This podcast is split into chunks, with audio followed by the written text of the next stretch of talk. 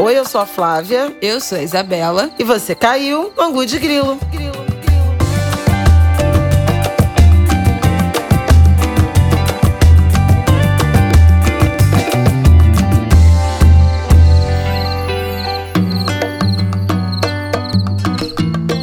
Oi, gente, tudo bem? Boa terça-feira para vocês. Como vocês estão?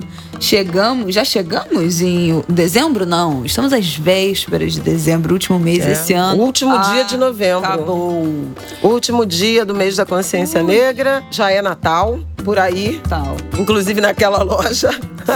E é isso, galera. Ano acabando. Vamos lá. Hoje a gente vai falar, obviamente, da variante, nessa nova variante Omicron. Omicron. Vamos falar desse surto de influenza A, gente, tem que se vacinar. Não tem jeito. O negócio tá seríssimo aqui no Rio de Janeiro, tá tendo um surto real e muita gente gripada pelo Brasil todo por ter negligenciado essa vacinação. Então vamos falar da influenza também. Hoje vamos ter participação de Marte nesse episódio. Espero que pouca, mas já, já acho que vai participar bastante. Vamos falar da chacina que aconteceu no Complexo do Salgueiro aqui no Rio de Janeiro mais uma vez, né? Voltando aí às mesmas pautas da violência policial, da violência urbana. E, pra fechar, eu vou ter que falar de Libertadores. Eu que falei nesse fim de semana, Força Guerreiras, as esposas de flamenguistas. Vou ter que dar meu depoimento aqui. É isso, gente. Vamos lá. Vamos começar falando o que da variante? Pode ser.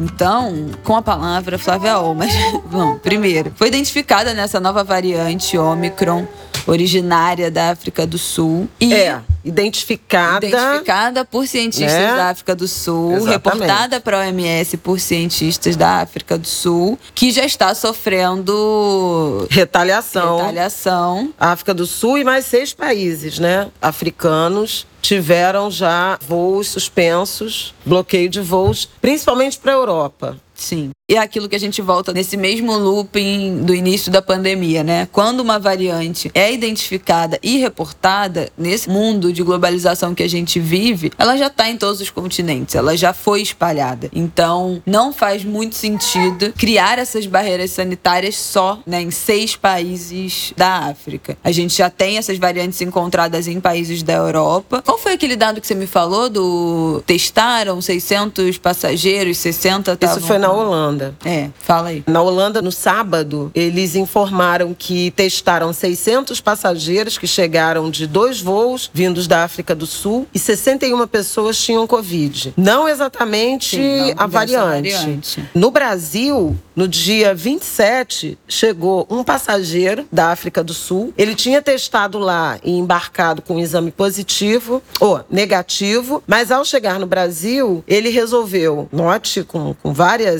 exclamações, por conta própria, fazer um teste rápido no aeroporto. E ao testar, também testou positivo. Não tem informação sobre a variante, mas veja, Mas o Brasil ter, né, o não tem. Vai ter. dele. Vai ter. Mas o note que foi pela decisão dele próprio. O Brasil, até aqui, não faz nenhum tipo de restrição, peneira. Anunciou e está valendo a partir desta segunda-feira, dia 29, a proibição de voos também da África do Sul e de mais seis países africanos. Eu vou até dar aqui o nome. Os primeiros que, que bloquearam foram Reino Unido, Alemanha, depois toda a União Europeia, na sequência o Canadá. Foi uma, uma reação em cadeia dos países ricos, dos países industrializados, que, inclusive na Europa, vivem um novo surto, independentemente da Omicron, um surto em razão da resistência à vacinação. França também, e as restrições de voo estão valendo, além da África do Sul, para Botsuana e Suatini, que é a antiga Suazilândia, Lesoto, Moçambique, Namíbia e Zimbábue. Canadá também já restringiu. No Brasil, o ministro Ciro Nogueira, da articulação política, né, anunciou que fecharia também para África do Sul, Botsuana, Eswatini Lesoto, Namíbia e Zimbábue, os mesmos países, está valendo a partir desta segunda-feira, 29. A questão é que essa variante se tornou uma variante de preocupação, que é quando eles chamam essa, essas que têm poder de, de transmissão muito alto, porque ela demonstrou uma imensa capacidade de mutação. 32 mutações, Isso, mais né? de 30 mutações. Identificadas. Ainda não se sabe o quanto produz né, casos graves ou letalidade, mas se sabe que ela tem um poder de transmissão grande por essa capacidade de mutação. Por isso ela virou uma preocupação. Tem uma insatisfação e uma crítica grande que eu aqui reforço, que é o fato de que os cientistas sul-africanos identificaram a variante, notificaram a OMS e como retribuição tiveram isolamento, né, decretação de isolamento de restrições, em vez de reforço de vacinação. Na África do Sul, por exemplo, até o fim da semana passada, só 24% da população tinha recebido uma ou duas doses de vacina. Vários países, inclusive países que pagaram por vacina, não receberam, enquanto países ricos estão retendo suas doses e com uma proporção de 4 a 5 doses por habitante. Não, já então, assim, a casos, desigualdade né? absurda. Terceira dose. Que tudo bem, é importante. Mas entre você vacinar países com a primeira e você já tá dando dose de reforço aberta para a população geral, não precisa nem a gente dizer o que, que é uma, uma prioridade. Eu vi um tweet falando sobre isso ontem. Não adianta, enquanto esse capitalismo ocidental é burro, enquanto não vacinar os países mais pobres com menos acesso a essa oportunidade de vacinação, vai continuar sendo celeiro, o mundo vai continuar produzindo novas mutações e novas variantes que vão impactar os países mais ricos. Esses países que encontram dificuldades de também alavancar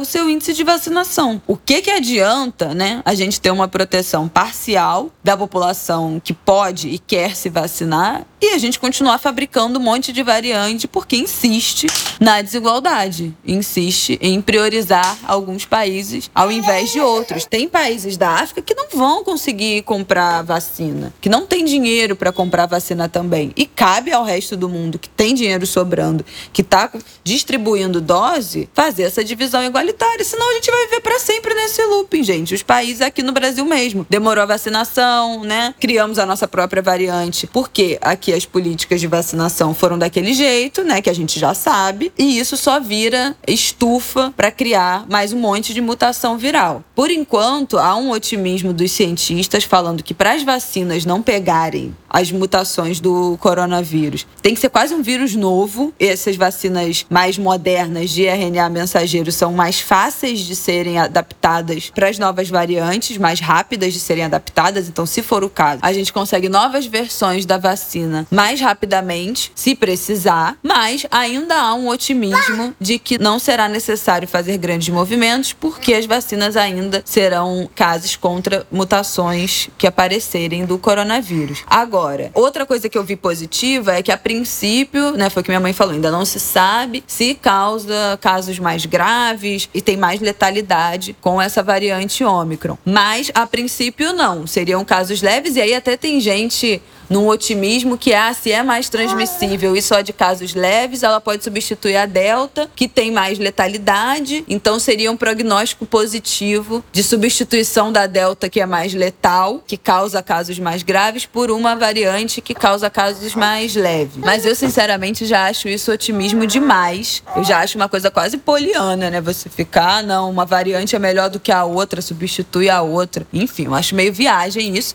Mas pode ser. Quem sabe? Veremos. Mas eu acho que o mais importante disso tudo e o que a Europa está se preocupando muito é essa resistência de vacinação que existe lá, né? A gente falou aqui no episódio, acho que no episódio passado, né? Que a gente falou do nosso índice de primeira dose de vacinação. Eles lá empacaram no momento que as pessoas não querem se vacinar. Tem uma resistência anti-vacina grande, que aí é realmente um problema, uma nova variante, porque as pessoas não querem se vacinar de jeito nenhum. Então, se for uma variante de forma grave ou não, pode agradar agravar a população não vacinada e, com uma parte da população que não se vacina, continuar evoluindo a doença, mutando a doença, surgir daqui a pouco mais uma variante. Então, acho que realmente isso que é um cenário preocupante. Isso me preocupa um pouco menos no Brasil, porque pelo menos nos grandes centros urbanos, né, que são hub de aeroporto, de voo, que chega muita gente vindo de fora, né? São Paulo está com quase 100% da sua população adulta já vacinada completamente, o Rio também. Então, isso eu acho que nos dá alguma sensação de segurança. Não é para despreocupação total, né? Óbvio que a gente tem que ficar atento e ligado no noticiário. E já tem evento, carnaval, o Réveillon de Salvador foi cancelado, cancelado né? Como exatamente. é que é isso? Salvador decidiu hoje, né, nessa segunda-feira, dia 29, cancelar o Réveillon. E é uma decisão que está em linha com a recomendação dos pesquisadores da Fiocruz. Na semana passada, eu entrevistei o Rafael Guimarães, que é um dos pesquisadores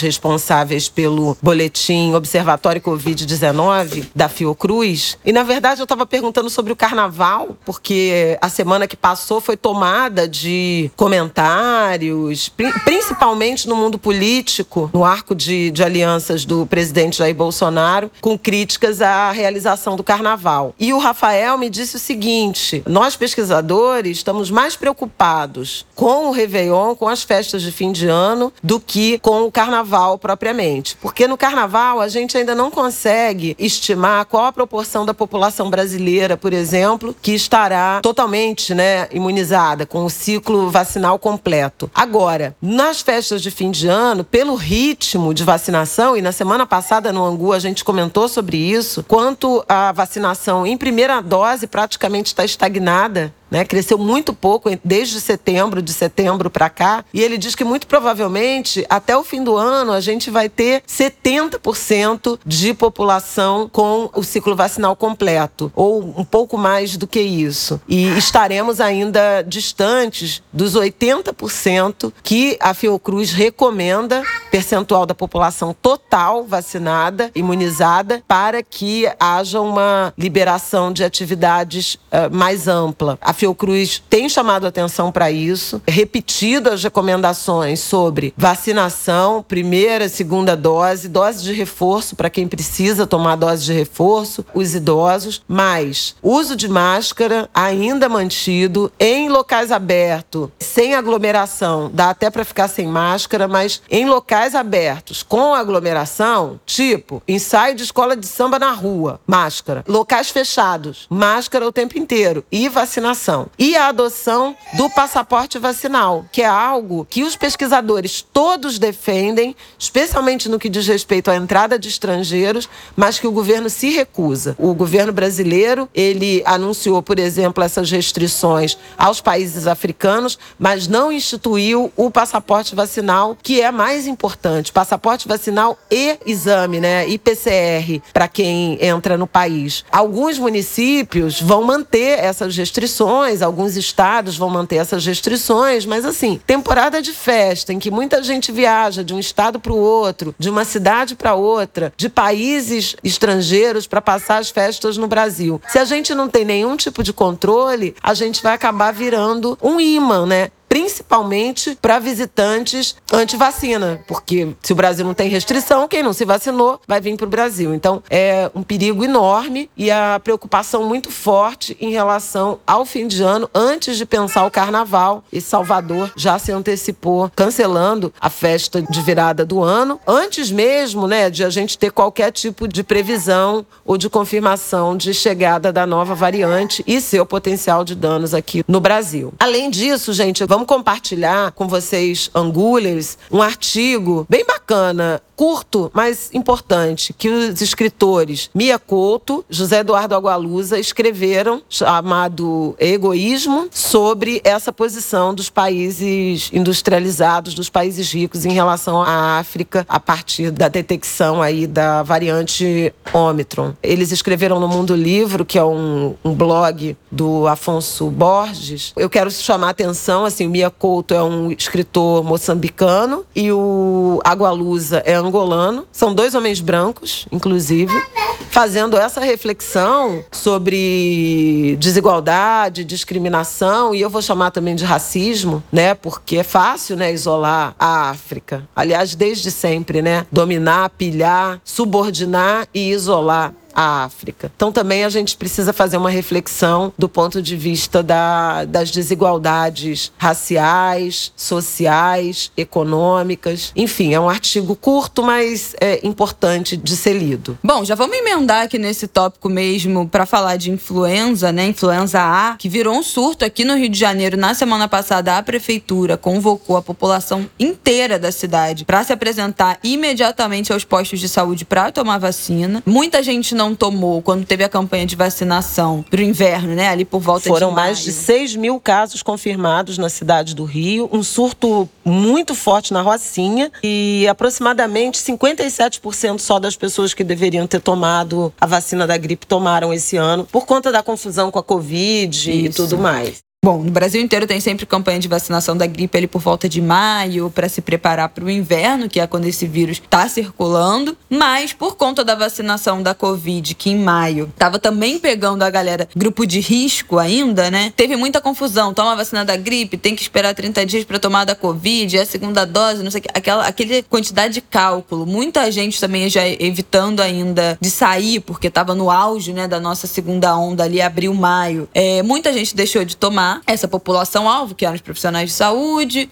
acima de 60 anos, pessoas que trabalham no sistema de privação de liberdade, né, carcerário e tal, e as crianças bebê, muitos bebês também acabaram não tomando, crianças acabaram não tomando e agora veio com tudo. Quando a gente começou a flexibilizar, começou a encontrar mais, começou a aglomerar mais. Não, Inclusive aqui em casa. Pois é, todo mundo aqui pegou. Eu, minha mãe, Márcia, os três é, resfriados, não é Covid. A gente, minha mãe fez o teste. Mas a gente tomou a vacina, né, em maio, nós três, então a gente tá resfriado. Mas já tenho amigas que pegaram e febre de cama, aquela gripe clássica. O que sobrecarrega, né, o sistema de saúde. Muita gente procurando posto para fazer teste, achando que é Covid, porque a gente fica nessa, os sintomas são muito parecidos. É Covid Covid, é influenza, porque né, quem, quem tá trabalhando presencial em empresa tem que apresentar teste negativo para voltar para os escritórios. Então, os postos lotados, mas a maioria dos casos segue sendo de influenza e a população convocando para tomar a vacina. Então, muito importante, se você não tiver tomado, de qualquer lugar do Brasil que você estiver ouvindo, se você não tiver tomado vacina da gripe desse ano, procure o posto, toma a vacina, é uma proteção a mais. O vírus nem é dessa época, mas está circulando muito, porque a gente voltou a sair depois de quase dois anos em casa sem se expor né,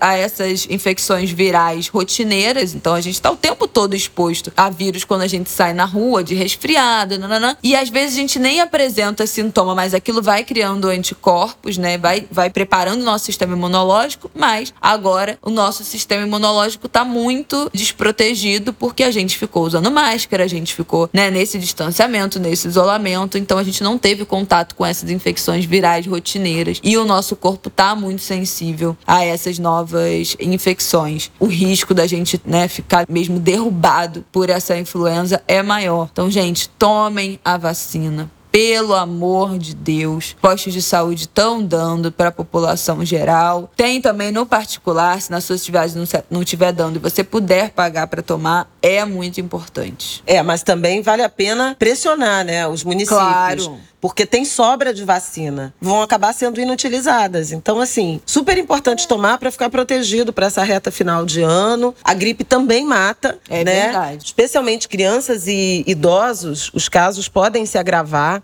Então, é importante essa proteção, essa prevenção. E se chegou a hora de tomar segunda dose ou dose de reforço da Covid, também não deixem de tomar. Inclusive, aqui no Rio, eles estão aplicando em conjunto a gripe e a vacina contra a Covid. Lembrando, mais uma vez, a gente já fez esse apelo na semana passada, a proporção de brasileiros vacinados com a primeira dose continua baixa, tá? Praticamente estagnada em 74, não não chegou a 75%. Na semana passada não tinha chegado a 75%. A visão dos, dos pesquisadores é de que, a essa altura, se alguém não tomou a primeira dose, é por algum problema. Um, problema de negacionismo, né, anti-vacina, político ideológico. Problema dois, áreas remotas. Problema três, sem condições de compatibilizar o horário de funcionamento dos postos de vacinação com o próprio horário de trabalho, com a própria rotina de trabalho. Desinformação por aguda vulnerabilidade social. Então, assim, qualquer das hipóteses, vale a pena um esforço, dá uma checada na vizinhança, dá uma checada na rede familiar, gente que tem parente no interior, o que está acontecendo. Vamos tentar aumentar essa proporção de brasileiros vacinados, porque isso vai ser fundamental para superar a pandemia. E esse caso da Omicron na África, na África do Sul, e agora já em vários países, né? Já foi detectada na Alemanha, na Itália, na Holanda já tem caso. Já deve ter caso no mundo inteiro, é porque agora é que ela foi identificada e os laboratórios estão sendo informados. Então, é a prova de que é a vacina que contém a pandemia e o máximo de pessoas vacinadas é o que vai garantir. E aí, como máximo, no caso da Fiocruz, a gente trabalha com 80% da população total com imunização. Os estudos, né, em alguns países já começou a aplicação da vacina em crianças a partir de 5 anos de idade. Então, é, é super importante a gente estar tá nessa vibe de fazer todo mundo, o máximo possível de pessoas se vacinarem. Bom, vamos para o nosso próximo tema?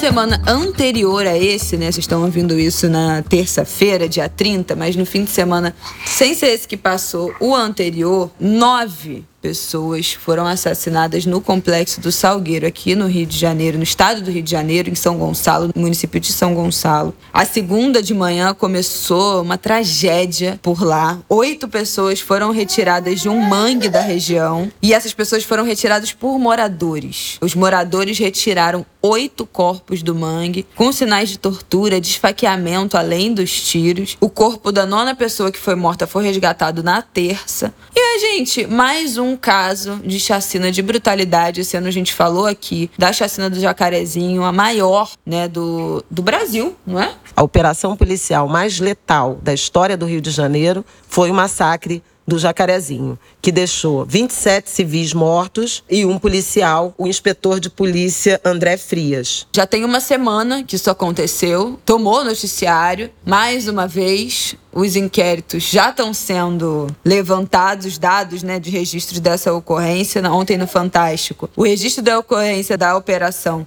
diz que a polícia disparou mais de 1.500 tiros. Gente, 1.500 tiros numa operação policial. É uma coisa inacreditável. E o que, que aconteceu? No sábado, no 20 de novembro, um sargento da polícia morreu depois de ser baleado no Salgueiro. E a gente sabe. Sargento Leandro Silva. Leandro Humbersbergs da Silva, de 40 anos. E a gente sabe como isso acontece, né? Isso foi no sábado às 6 horas da manhã, às 8 horas da manhã, ainda de sábado. Os policiais chegaram com um BOP para essa operação no Salgueiro que só terminou no domingo às 7 da noite. E aí, na segunda-feira de manhã, os moradores foram contar os corpos. É inacreditável, né, que tenha sido papel dos moradores retirar esses corpos do mangue, esperar pela remoção desses corpos que já estavam ali né, a 24, 48 horas. Então, assim, uma cena muito violenta por si só, né? Essa retirada, essa contagem dos mortos por uma população que vive ali. Então, isso é um trauma. A gente fala de estresse pós-traumático, né? Da população de favela, de periferia, que vive essa realidade de violência diariamente. E dentro desse, dessa, dessa chacina, teve também a realidade dos estudantes, teve matéria disso, dos estudantes que iam fazer fazer o Enem, a primeira prova do Enem, que foi dia 21, e não conseguiram sair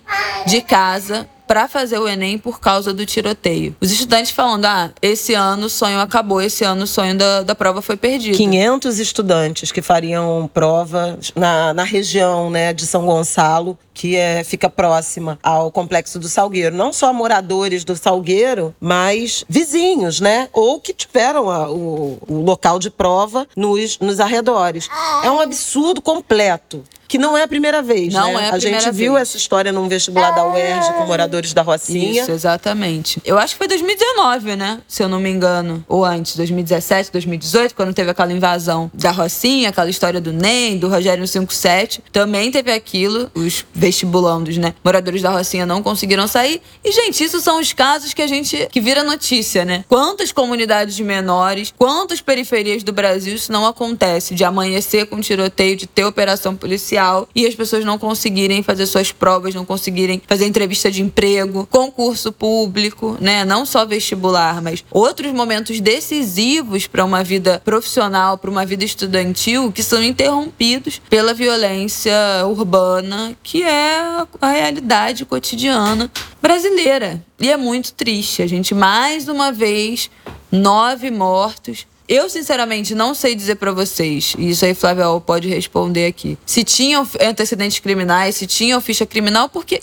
isso não interessa. Cinco tinham, quatro não. Mas o governador disse que para estar tá, é, confrontando a polícia no mangue, boa coisa não eram. Então tem um modelo de política de segurança orientado à execução sumária, coisa que não está prevista no Código Penal brasileiro. O que é grave nessa e em tantas outras situações é que o Brasil banalizou, é, e o Rio de Janeiro em particular, banalizou a ideia de que bandido bom é bandido morto morto que era um, um lema de um antigo político e incorporado por outros, incluindo o presidente da República, né? A ideia do CPF cancelado, que atravessa muitos brasileiros, mentes e corações e mentes, se é que tem coração, alguém que prega esse tipo de brutalidade, mas ganha corpo e, e é uma sociedade absolutamente indiferente a isso. Não preciso nem dizer que são predominantemente corpos negros, né? Jovens e no caso do, do complexo do Salgueiro, independentemente de ter ou não antecedentes criminais, não há pena de morte no Brasil, na, na letra da lei, nem a previsão de execução sumária. É uma violência também à democracia, ao Estado democrático de direito que a gente defende tanto. Além disso, muitas suspeitas de, de violações graves ao processo de, de investigação, de recolhimento de, de evidências, de provas, né? Defensoria Pública e o Ministério Público, que enviaram representantes e um perito ao local, detectaram várias irregularidades. A cena do crime foi alterada, óbvio, as pessoas foram resgatadas da lama, do mangue, por vizinhos e familiares. Teve mãe entrando com a lama no joelho para resgatar corpo de filho. Isso é barbárie, gente. Isso é barbárie. O Estado Estado sequer se prestou a resgatar os corpos. A Polícia Militar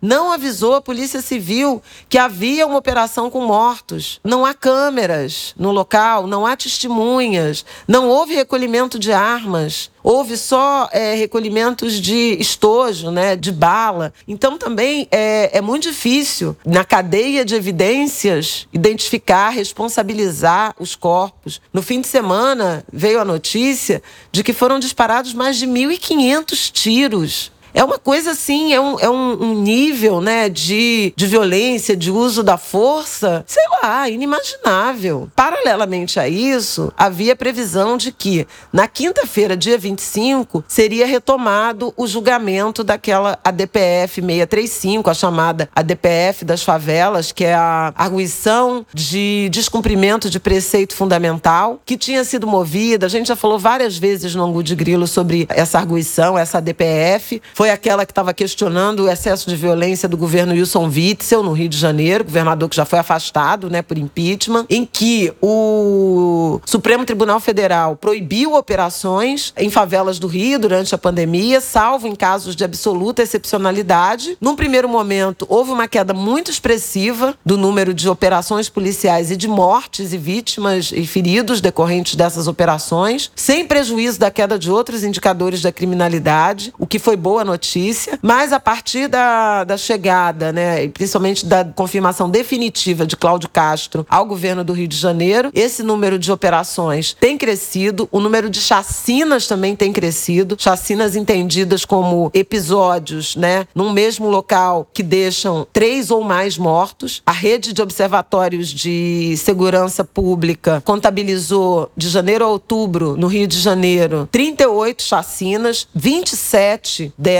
ocorridas durante operações policiais, e essas chacinas decorrentes de operações policiais deixaram 128 mortos. É um negócio absurdo, né? É um número assim estarrecedor. Ninguém podia dormir, nenhuma autoridade podia dormir diante de um dado como esse. Pois bem, no dia 25 de novembro, o Supremo Tribunal Federal retomaria o julgamento da ADPF. O ministro Edson Fachin já tinha divulgado seu voto em maio, numa sessão no início do julgamento, inclusive determinando a de um plano de redução da letalidade policial pelo governo do Rio, a criação de um observatório judicial de polícia cidadã com participação da sociedade civil, a instalação de câmeras em viaturas e microcâmeras em fardas de agentes de segurança, mas isso foi suspenso porque o ministro Alexandre de Moraes pediu vista. O julgamento seria retomado no dia 25, era o primeiro item da pauta, mas o ministro Luiz Fux, presidente do tribunal, inverteu a ordem e esse julgamento passou a sétimo item da pauta. Em razão disso, houve uma petição dos autores da, da ADPF e agora está marcado o julgamento, a continuação do julgamento, que recomeça pelo voto do ministro Alexandre de Moraes a partir da próxima quinta-feira também,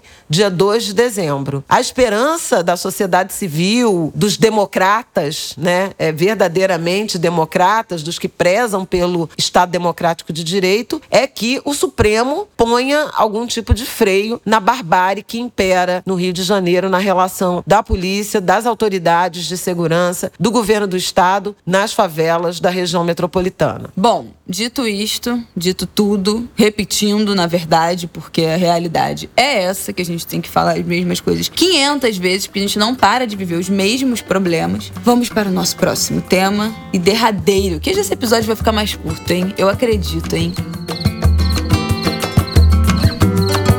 Bom, minha gente, eu não tenho muito a dizer sobre esse, essa Libertadores porque eu não sou flamenguista. Mas vocês sabem, quem me segue no Instagram, Twitter, que eu estava torcendo horrores pelo Flamengo, porque Rafael meu digníssimo esposo, que já fez sua participação aqui no Ângulo de Grilo, foi para o Uruguai. Ele foi para o Uruguai com o irmão dele, que mora na Califórnia, veio da Califórnia para ver o jogo também no Uruguai. Em 2019, o irmão dele veio de, da Califórnia para Lima, viu o Flamengo ser campeão lá em Lima, e dessa vez eles resolveram fazer essa viagem de irmãos para ver o jogo. Eu torci horrores pro Flamengo, porque tu imagina o bico que esse homem não tava ontem nessa ressaca moral de ter perdido esse jogo. Mas o que eu, único que eu ia comentar aqui é que eu já vivi isso. Eu sou fluminense. Para quem não sabe, eu sou fluminense, eu sou tricolor e eu estava lá quando o Fluminense perdeu aquela, aquela Libertadores para LDU em 2008. É um evento traumático. Eu acho que eu já falei disso aqui. Um evento traumático. Compartilhei esse meu meu sentimento no Instagram falando disso. Eu falei, estou torcendo porque eu sei como é viver este trauma. E várias seguidoras falaram: "Ah, eu também estava lá, depois daquilo eu nunca mais quis saber de futebol". Aquilo ali foi meu fim no futebol. Minha carreira carreira de torcedora fanática terminou ali. Depois o Fluminense quase foi rebaixado, né? Ainda disputou aquele jogo histórico também com o Curitiba, que era quem perdesse era rebaixado. O Fluminense ganhou pelo menos isso, mas foi um estresse, um nervoso total. Eu nunca me esqueço daquilo. Para mim foi um trauma absoluto. Aquela final, aquele que o Fluminense era favoritíssimo. Gente, quem era a LDU? Quem era a LDU? E a gente perdeu. Então eu realmente não desejava isso para o meu digníssimo esposo, principalmente porque ele ia voltar com um mau humor do cacete e a gente e a gente entra de férias essa semana, então, pelo amor de Deus. Enfim, né? Ainda me arrumou de perder, mas eu pude consolá-lo falando isso. Meu amor, eu sei o que você está sentindo. E é isso que eu queria dizer. Parabéns aos palmeirenses. É, eu me sinto muito para os flamenguistas e dessa vez eu realmente sinto, né? Por conta desses fatos já expostos aqui. É isso. Eu sei minha empatia aqui, porque eu realmente sei o que é passar por isso, o que é viver este trauma. E para mim foi insuperável. Flavel, você quer dar o seu depoimento de como eu fiquei arrasada? Gente, eu sou Vasco, né? Ah. Dito isto. Falem-me sobre ficar arrasada com o futebol, pelo amor de Deus. Eu já nem me envolvo mais, porque se me envolvesse, sofreria. Eu também sou casada com um flamenguista, mas depois de vinte e tantos anos já de, de convivência. que é mais que Não tem solidariedade que, que sobreviva, sinceramente. A Isabela foi muito traumático, tadinha. Ela ficou. Ela sofreu demais. E ela escreveu uma Gente, carta. Eu chorei três dias. Ela escreveu uma Deus. carta linda sobre a- essa experiência. O que eu me lembro é que no dia seguinte eu até falei, não precisa ir pra escola hoje não, mas ela foi, ela foi tão guerreira, Nossa, eu fui pra escola Sofrendo. chorando. chorando, Foi horrível. gente. mas foi pra escola. E na verdade, assim, tem, tem uma coisa curiosa nessa, nessa questão de times, né, no Rio de Janeiro, não sei como é que é em outros estados, torcer e perder, né? É, eu sou Vasco e sou Vasco de uma geração que era criança, adolescente nos anos 80, né? Quando o Flamengo ganhava muito, quase tudo, né? A geração do a ganhar Zico. muito, ganhar quase tudo. Então, assim, lidar com, com derrota né, no esporte é uma coisa que faz parte da minha vida e que eu atribuo à firmeza de caráter. Acho que, assim, não trocar de time, né, manter alguma convicção, eu acho que é uma prova definitiva de firmeza de caráter, especialmente quando você tem, assim, essas forças hegemônicas, né, no futebol, com poder econômico e tudo mais. Agora, por outro lado, também acho que o resultado da Libertadores desse fim de semana mostrou que dinheiro não é tudo, né? Poder econômico não é tudo. O esporte também, especialmente esporte coletivo, especialmente o futebol, tem suas questões imprevisíveis e aí eventualmente dá esperança para outros, né? Nem sempre o melhor vence. O que é raro em esporte, né? Especialmente nos esportes individuais, de modo geral, o melhor vence, né? É, não, mas também, outro dia eu tava conversando até com o Rafael sobre isso. O Rafael é, jogou basquete, foi jogador profissional de basquete durante 12 anos. E ele fala: o basquete é um esporte muito justo, né? A NBA, os playoffs, por exemplo, você tem sete, é melhor de sete. Então você tem sete jogos por rodada com o mesmo adversário. É uma temporada longa, porque tem os pontos corridos, né? Todo mundo se enfrenta, depois tem o mata-mata. É muito difícil um time que seja inferior, que não seja o melhor, ganhar. Né? Em geral, o melhor vence. E no futebol não é assim. Na minha época de Libertadores, ainda tinham dois jogos, né? Era um jogo, um jogo na casa de cada um. Então era um jogo aqui e um jogo lá, o jogo da ida e o jogo da volta. E isso cria, eu acho que um pouco, tem um pouco mais de justiça, né? Você ter a oportunidade de ter dois jogos. Agora é um jogo em, em, em território neutro. Então é muito difícil que seja realmente um jogo 100% justo. Então esse sentimento aí de injustiça também permeia muito o futebol, especialmente, porque em geral é, muitas injustiças acontecem, muitas zebras acontecem. Não são campeonatos tão justos quanto de outros esportes. Eu sinto muita falta é, vendo né, esse fanatismo, vendo essa ansiedade pelo jogo, essa torcida. Às vezes me dá até uma saudade de quando eu tinha esse sentimento com o futebol, com o Fluminense, porque o torcer por um time de futebol é uma sensação, essa sensação de ser torcedor. Não tem nada na vida que seja igual. Nenhuma sensação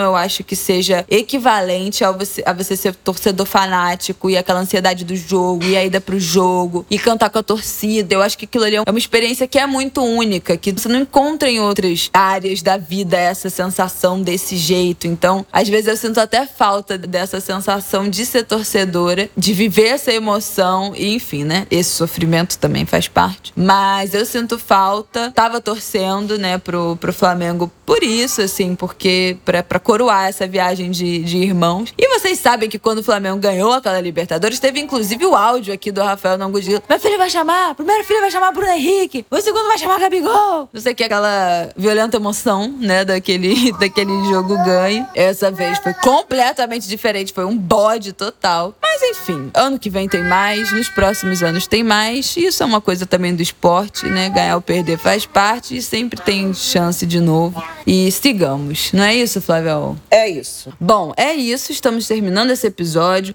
Até semana que vem, Angulers. Bom dezembro, bom começo de dezembro pra nós. Muitas reflexões pra gente fazer nesse fim de ano muito doido que termina. E acho que finalmente a gente vai começar um ano com a sensação de começo mesmo, né? E não de de ser um 2020.2, como foi esse 2021. Então vamos zerar, vamos zerando o processo de ir zerando esse 2021 e refletindo para o ano que vem. Ah, um extra emergencial. João Dória ganhou as prévias do PSDB, será o candidato do PSDB à presidência da República depois de uma sucessão de micos. Vamos ver o que vai acontecer com o Tucanato, se vai ter gente saindo do partido, se o partido continuará rachado ou vai finalmente se unificar. E outra novidade da campanha presidencial, só para atualização de vocês, o MDB lançou a senadora Simone Tebet, teve um protagonismo na, CPI da Covid como candidata, como pré-candidata à presidência da República. Até aqui, a primeira mulher que aparece entre os potenciais candidatos ou entre as potenciais candidaturas à eleição presidencial de 2022.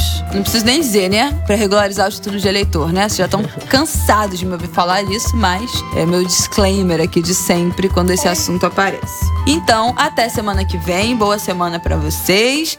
E já já nós estamos de volta. Um beijo. Até!